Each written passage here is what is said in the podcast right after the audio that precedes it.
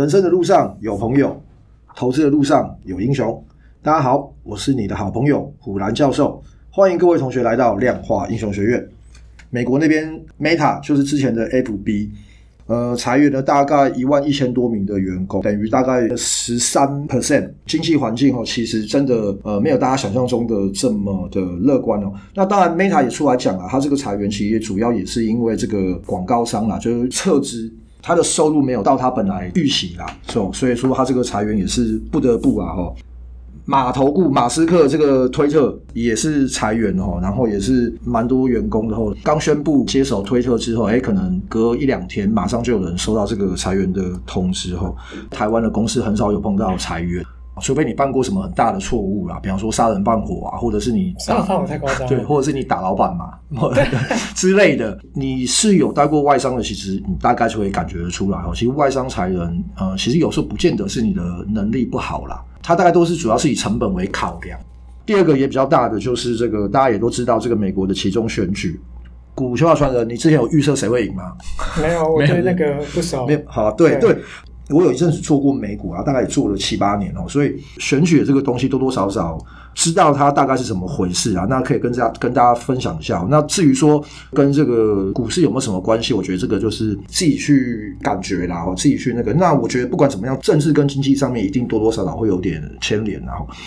我们接下来讲啊，其实民主党跟共和党就是所谓的蓝党跟红党哦。那个蓝色就代表是民主党，红色就代表是共和党。这次其中选举，川普有喊一个口号，叫做“红色浪潮”。事实证明，红色浪潮没有出现哦，大概只有红色的涟漪而已。川普的影响力看起来已经没有之前这么大哦，因为这一两年的这个经济的趋势哈，其实在民主党的这个拜登，其实他承受蛮大的压力哈，所以大家都一直认为说，诶，这个共和党哦，来势汹汹哦。目前结果看起来可能。影响力看起来是没有这么大了哈。参众两院嘛，众议院赢的是这个共和党哈。一般来讲，美国的其中选举，执政党其实通常都选得很糟糕哈。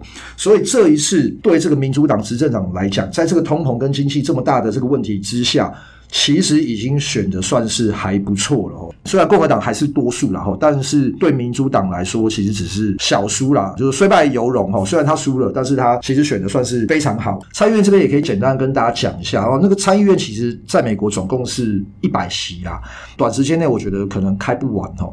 至少在我们录音的这个时候是还没开完。目前大概是四十八比四十九。我所谓四十八比四十九，就是执政党民主党目前是拿下四十八个席位，共和党是拿下四十九个席位哦。那总共是一百个席位，以执政党来讲，他要拿五十个席位。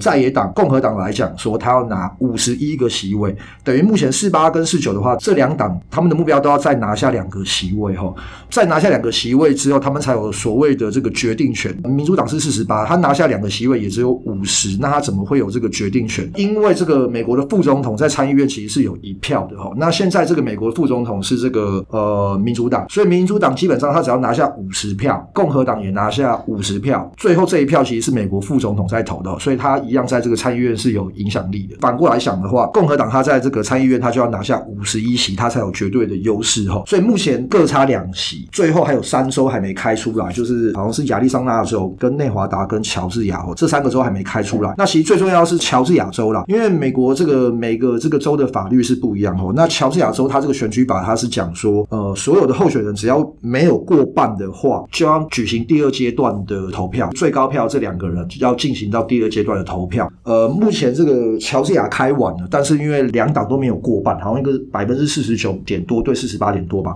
所以要变成第二阶段的其中选举哦。那第二阶段的话就要到十二月六号，所以说这个参议院这个选举结果可能要拖到十二月了哈。在野党共和党为什么会输哦？其实那当然就是大家应该新闻报章都有看到了，除了一些经济的问题，还有一些什么堕胎权嘛。因为在野党的共和党是提出就是说他们是反对堕胎的嘛，那这个其实流失了很多年轻的选票了哈，因为。这一代的年轻人，他们觉得会有所谓的身体自主权嘛？虽然是有违所谓的宗教，但大家会觉得就是说，哎，我今天我不想生小孩，我为什么不能堕胎？哈，堕胎权可能也是让这次共和党输的这个原因之一。哈，选举没有如预期掀起一些变化，一般的投资人就把这个注意力其实转到了这个礼拜四要出炉的通膨报告。哦，CPI 果然呐，十月的 CPI 的年增率百分之七点七，跟上个月比八点二当然是好了嘛，然后也跟本来大家预期十月的 CPI 七点九更好哦，所以说这个美股就暴涨，美元指数其实就跌的还蛮多的哦，单日就跌了两趴多吧。台股本来就一直在涨哦，CPI 数据一出来之后，台股就跟进了，所以周五一天一次冲过季线哦。本来上上个礼拜是站上万三，结果这个礼拜一个礼拜就攻上万四了吧，对不对？嗯，攻上万四，对，上万四。星期五这这次上万四，涨五百多点，而且还有带量，以我来看算是比较好的讯号啦。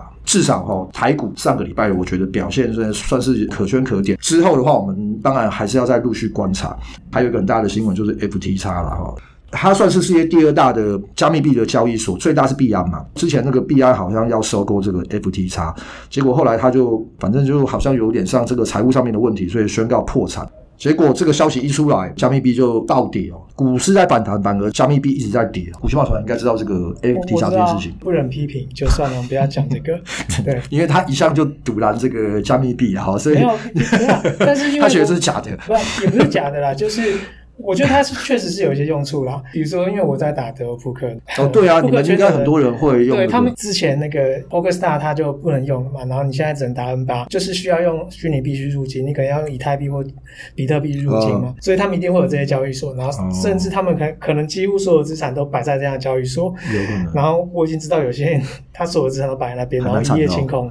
对，对，那就还蛮惨。当然，现在好像是没有讲说他确定破产，但是有可能嘛。比方说，像什么美国的这个 SEC 也还在查嘛，那他也还没宣告破产啊。但是他的那个币 FTT 好像就跌的有点像是之前那个 Luna 这样子。然后你现在如果是你在 FTX 有开户，你要把虚拟币提出来，好像目前是冻结的啦。好了，太惨烈，不要聊这个。好像是太惨烈，对，是还蛮惨的。那其实就有人在那边讲哦，是不是这个币安故意在搞这个 FTX 哦？我不知道。那当然也有人抛出这个议题说，哎，这个币圈主管这么惨，那当然是不是有可能是因为美国一直在升息？我们也不是币圈的人，我们大家就有听到嘛，就是说，哎，那稳定币它连接的其实是美元嘛，因为美元一直在涨啊，所以大家都一直在买美元呐、那之前有稳定币的那些人，他会不会就不要买什么稳定币，我就一直去买美元就好？因为美元一直在升息嘛，哈，会不会是因为升息有影响到币圈的这一块啊？因为我看报道，这个传统金融对加密币的曝险大概是三 percent 到六 percent，那当然有一些避险基金会更高哦。加密币它有一个就是它的原罪，也不是原罪啊，就是它目前没办法展示，就是说它没有所谓的购买力嘛。现在跟这个实体的这个经济有些连接，我觉得好像也没有到这么大，所以我觉得就是说加密币目前对我们来讲就是所谓的这个投机交易嘛。其实我们在做加密币也是在做投机这件事情啊，我们也不看所谓的基本面，反正就是用量化去做它，所以是在做投机的这件事情。对这个实体的金融的冲击，我觉得相对有限啊。台湾的话就是这个独爱哈我来台湾嘛。这个我觉得也算是个蛮大的这个消息，他是来什么 T1 对不对？啊、对本来都没人看的，现在听说一票难求。然后上礼拜好像听说什么蔡依林的演唱会还是谁的演唱会也是票都买不到哦。然后我现在就是发觉这个后疫情时代，大家其实对这个娱乐的消费哦，可以比较大的手笔。毕竟大家可能也都闷了将近三年了哈，二零二二我觉得也剩最后一个多月啦，那台股还是有一些可能的外在因素啦，比方说这个礼拜十一月十五号的峰会 G 二零在印尼，拜登跟习大大是不是要见面的哈？那到底会谈些什么？会不会影响到国际，或是影响到一些经济？这个我觉得大家也是要特别去关注一下嘛，对不对？那。有可能会好的影响，但也有可能会有不好的影响嘛。台湾来讲，再来就是十一月二十六号的地方的选举哈，一面临到这个选举哈，我觉得跟这个经济上面多多少少都会有一些影响哈。最后这个多月哈，应该还是蛮刺激的哦，所以我觉得不管你有没有部位，我觉得大家都还是这个操作的时候还是要谨慎为宜哈。那不好的时候有好的股票，市场好的时候也有不好的股票嘛。刚好我们这个月营收，股息马上来讲一下上个月的。上个月就是定购机嘛，那只有一档符合叫做新胜利，就九月的时候他也是有买过。哎，我九月买的时候是赚还赔啊？呃，小赔，他我记得他是小赔了。那这个月就二十一点八 percent 啊。应该是说从五月上线，然后我们每次赔了一个月，然后下一个月定购又赚回来，哦对，都还不错啊。就以今年这样的大盘，我觉得这个策略，诶，还蛮好的啦。新胜利它在做什么？它就是一个高功率的离子的电池模组厂。嗯、那它主要的营运转机就是它布局这个资料中心备援电池的 BBU 业务有成啊。嗯、然后它拿下一些二线厂的大单，然后再来就一些轻型的电动车交通工具。它也搭到这个新兴的行业，就是电动车嘛。嗯。那只是它的电动车是两轮的，那我觉得就是炒股票有一个很重要，就是你产业要正确啦。嗯，所以呃，以现今来讲，比如说电动车。跟云端伺服器这些基本上都是产业正确的产业，哦，就是如果你是有搭上这边，嗯，市场资金会比较对你呃青睐。哎，你刚刚有提到那个 BBU 啊，应该可以讲一下这个，跟让同学知道一下这个 BBU。讲英文吗？电池备源系统，Backup Battery Unit。哦，元宇宙仰赖这个高度运算能力跟储存能力嘛。那任何的停电跟跳电，对于资料中心的伺服器都算是很致命的打击啊。所以这 BBU 这个系统就不断电的系统。电池跟电池备源系统都很重要，嗯，对，那所以它营收反映出来了，然后它股价也被反映了，嗯，所以就为什么我们要看营收？就是如果你今天有做到生意，那你营收就会开出来。嗯，那为什么是 Y O Y 前五 percent？快要两千家的公司，你能够排在前五 percent，肯定是你做一件不一样的事情才会被关注到嘛。那只是说有一个点啊，就是它最近啊，新胜利啊，嗯，它最近盘后定价成交都是前二十名，我看到有它，然后再来就是一个元太啦。我看这个其实我会就很奶油，就是因为，嗯，呃，我记得之前我们做过大学光嘛，嗯，第一次上到三百多的时候，嗯，我记得那时候它在就在那边涨不上去，但是也差不多到我算的目标价，嗯。所以那时候我就常看到有那个每天盘后有十张十几张，就是定价成交，对，嗯、就很像内部经理人在卖股票。我我觉得是这样子，连续好几天出现，我会觉得很毛。嗯、那从大旋风的例子来看，就最后它股价基本上就在那附近游走，然后后来有下去。所以新胜利这样，我这样看，我就觉得，哎、欸，那是不是差不多了？嗯、那刚好它这个月的营收，就十月的营收其实也普普通通。它上个月会出现，是因为它去年的九月基期相对比较低啊，对，啊嗯、对，所以它整个跳上来，那运气也。也不错，就是我们吃到这一段嘛。嗯，那这个月就没有了。对对，那所以十月份的营收就是算十一月我们要买的个股。嗯，那目前看起来是有四档啊。好，那第一档就叫做五四一零的国众，它的营收呃大幅的增加，应该是来自于一个专案叫做“生生有平板”啊。嗯，每个学生都有平板。它以前可能一个月大概两亿、三亿的业绩，九月时候是十七亿。十月是十九亿，所以两个月加起来已经三十八亿了。嗯嗯，这两个月主要是把这专案的营收都入进来了，所以它的年增率非常高。它入进来之后，你看第三季的 EPS 直接跳到一点三九，它以前大概一季都会赚零点四、零点五左右，然后它直接翻了三倍嘛。嗯，所以看起来它四 Q 也会应该也还不错，所以它最近也是涨得相对比较凶。看过去的 record 它是蛮稳定的，那反正选到它就做嘛，就我们也不太评论。做量化就是傻傻的，就是就是去买嘛。然后再来第二档是精锐三四五四的精锐，裴洛西来台那时候，我有些超商的什么荧幕或是什么展示板，就是被骇客入侵嘛。精锐他以前就做那个呃监控镜头的，他以前也很不错。但是因为这种东西就是，如果当大陆加进来做的时候，它它就是有成本的优势嘛，呃，杀价抢不过它，然后最后它就是慢慢的没落。这世界分成两边之后，然后它看起来又开始接到一些单子，然后而且从它营收展示出来，就是其实爆发力还蛮强的。就今年其实当大盘跌那么惨的情况之下，它的营收是在增加，它 EPS 还在增加，Q two 它还赚。一点五七，Q 三赚到二点五六，而且它 Q 三就是十月的营收破了十亿的大关。它过去大概平均大概可能七八亿左右，七八亿是 Q 三呐，Q 四的第一个月就十月就来到十一亿了。那它以前比如说一一个月可能三亿左右的营收，所以今年来讲，它到现在累积的年增率是七十几 percent。也就是说，它今年的十月一月到十月，跟去年一月到十月比，它已经多了七十几%的业绩。对对，所以这个是很很显著在成长，所以你反映在股价，它还是继续在飙嘛。那再来就是三二七二的东硕，它是上个月其实就有它了。嗯。那它主要做电脑周边产品，上个月没有选到它，是因为它量不够。上个月选的时候，可能大概在三十五块多，它现在已经是五十二块六了。我现在录的时候是五十二块六。对，然后现在我跑进去追它。对，这个月是有。符合我们的基准的啦，嗯、对，最后一档银邦啊，跟伺服器相关的产业正确，对，没错。